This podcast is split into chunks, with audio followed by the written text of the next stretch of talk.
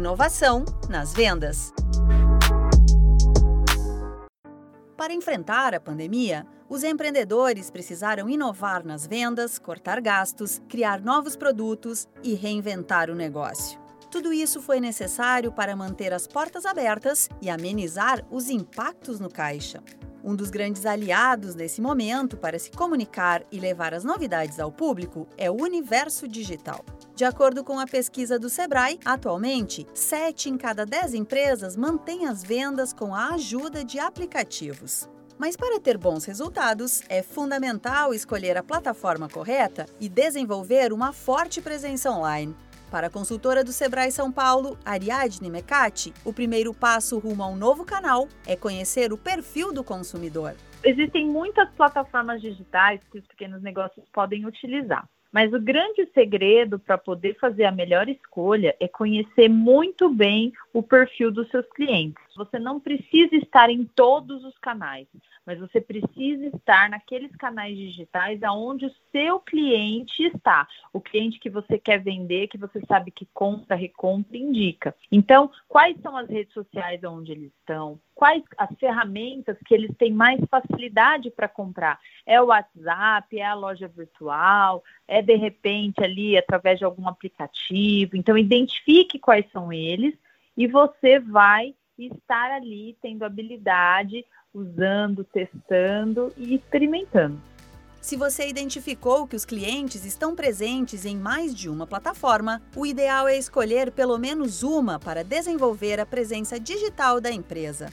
De acordo com a especialista do Sebrae São Paulo, Ariadne Mecati, é comum que o empresário queira trabalhar com canais diferentes. Porém, é preciso ter disponibilidade para interagir com os compradores.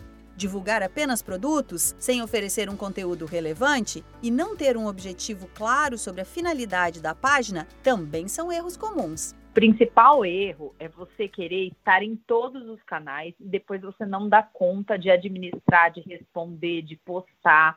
Então, para ter sucesso, quando você identifica os canais que seus clientes estão, você vai estar e focar nesses que eles utilizam e vai dar toda assistência, desde responder, de postar com regularidade. Isso é uma coisa muito importante para você alimentar os seguidores que você vai tendo, alimentando a tua audiência com informação. Outro erro muito comum é só querer postar propaganda dos produtos e serviços. Então, você precisa ser um canal útil Hoje em dia, as redes sociais são para entretenimento das pessoas. Como é que a sua marca faz esse entretenimento? Como é que a sua marca ajuda as pessoas? Então, claro que você quer vender, mas você também precisa postar coisas úteis, curiosidades, dicas, faça enquetes, mostre os bastidores, tudo isso é muito importante. Outro erro é não ter objetivo. Você está indo para aquele canal, qual é o seu objetivo? É ter mais reforço de marca? É vender? É relacionamento, porque para cada objetivo